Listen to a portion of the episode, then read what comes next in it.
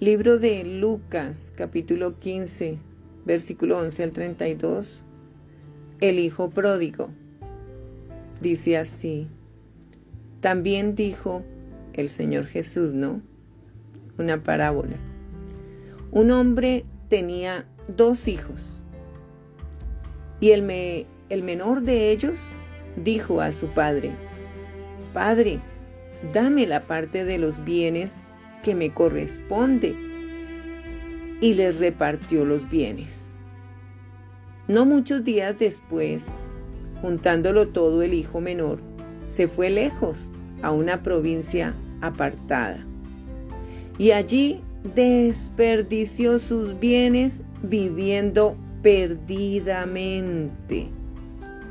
Y cuando todo lo hubo malgastado, Vino una gran hambre en aquella provincia y comenzó a faltarle. Y fue y se arrimó a uno de los ciudadanos de aquella tierra, el cual le envió a su hacienda para que apacentase cerdos. Y deseaba llenar su vientre de las algarrobas que comían los cerdos, pero nadie le daba. Y volviendo en sí, dijo, ¿cuántos jornaleros en casa de mi padre tienen abundancia de pan y yo aquí perezco de hambre? Me levantaré e iré a mi padre y le diré, Padre, he pecado contra el cielo y contra ti ya no soy digno de ser llamado tu hijo. Hazme como uno de tus jornaleros. Y levantándose, vino a su padre. Y cuando aún estaba lejos, lo vio su padre y fue movido a misericordia y corrió y se echó sobre su cuello y le besó. Y el hijo le dijo, Padre, he pecado contra el cielo y contra ti, y ya no soy digno de ser llamado tu hijo. Pero el padre dijo a sus siervos, Sacad el mejor vestido y vestidle, y poned un anillo en su mano y calzado en sus pies y traed el becerro gordo y matadlo, y comamos y hagamos fiesta, porque este es mi hijo, muerto era, y ha revivido, se había perdido y es hallado. Y comenzaron a regocijarse. Y su hijo mayor estaba en el campo. Y cuando vino y llegó cerca de la casa, oyó la música y las danzas. Y, llamando a uno de los criados, le preguntó qué era aquello. Él le dijo, tu hermano ha venido y tu padre ha hecho matar el becerro gordo por haberle recibido bueno y sano. Entonces se enojó y no quería entrar. Salió por tanto su padre y le rogaba que entrase. Mas él respondiendo dijo al padre, He aquí, tantos años te sirvo, no habiéndote desobedecido jamás, y nunca me has dado ni un cabrito para gozarme con mis amigos. Pero cuando vino este tu hijo, que ha consumido tus bienes con rameras, has hecho matar para él el becerro gordo. Él entonces le dijo, Hijo, tú siempre estás conmigo y todas mis cosas son tuyas. Mas será necesario hacer fiesta y regocijarnos porque este tu hermano era muerto y ha revivido, se había perdido y es hallado. Qué historia real, porque fue una historia real que ocurrió en tiempos de la Biblia en tiempos de Dios, de cómo este Padre tuvo misericordia de este Hijo que reconoció, que se arrepintió, que vio que todo lo tenía al lado de su Padre y que estaría bien. Mientras que él había hecho todo lo malo, había pecado, reconoció que había pecado contra su papá y contra el papá de los cielos, contra el Dios Todopoderoso. Porque todos fallamos y pecamos, porque queremos hacer sexo ilícito, queremos estar embriagándonos, tener amigos y creemos que esa es la gran vida y no es así.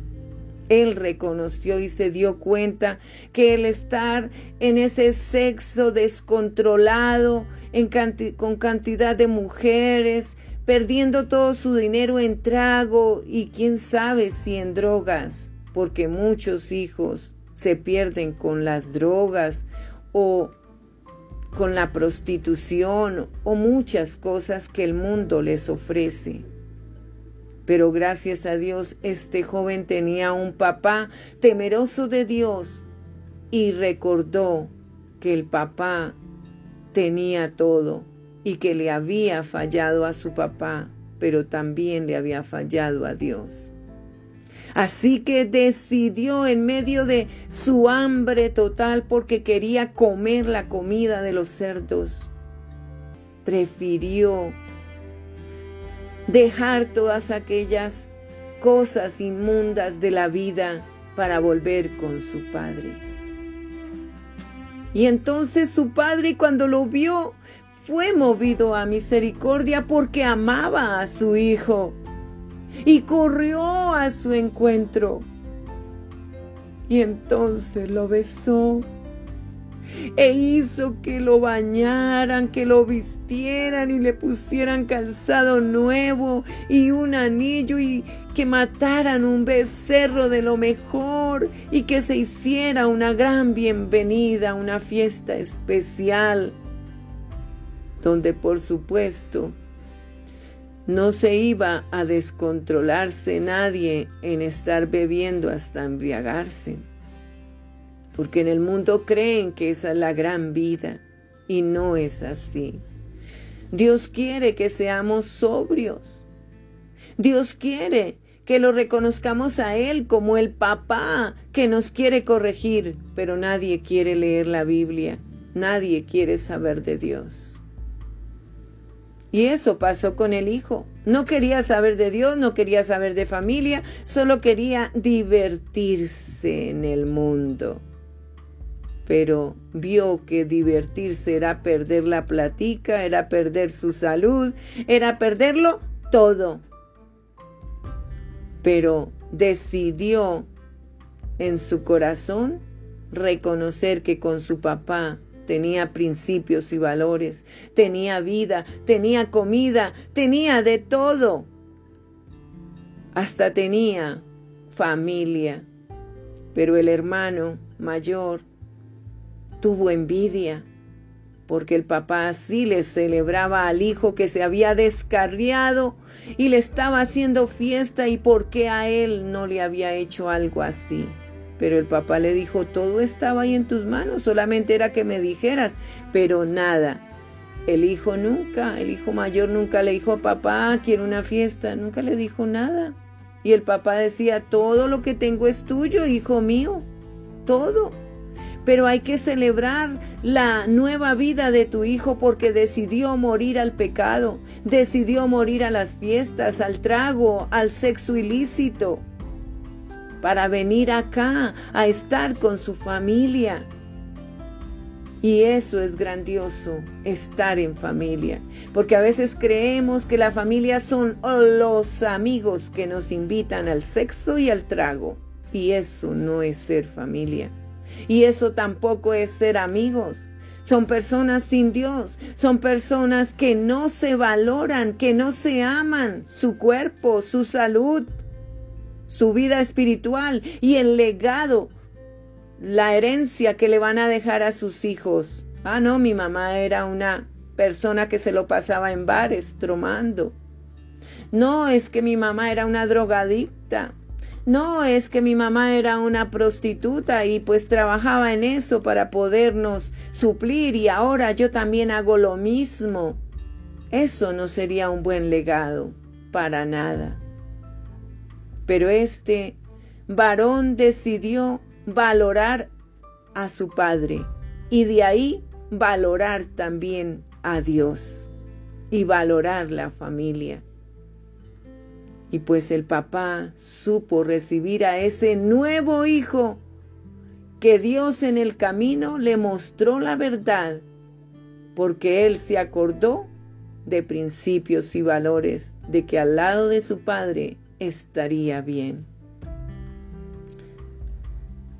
Bendecidas aquellas personas que verdad creen en Dios y buscan el bien para sus hijos. Hay que dejar de pensar tanto en nosotros mismos para pensar en nuestros hijos, qué legado en nuestros nietos, qué esperamos que Dios haga con ellos si están en la vida mundana, consumiendo droga, consumiendo trago, consumiendo sexo. Eso no ayuda para nada. Pero Dios está ahí, como ese papá dispuesto a correr, a encontrar a ese hijo o a esa hija y decirle, aquí estoy. Quiero vestirte con nuevas ropas de una princesa hermosa, de un príncipe maravilloso, porque eres mi hijo amado, eres mi hija amada.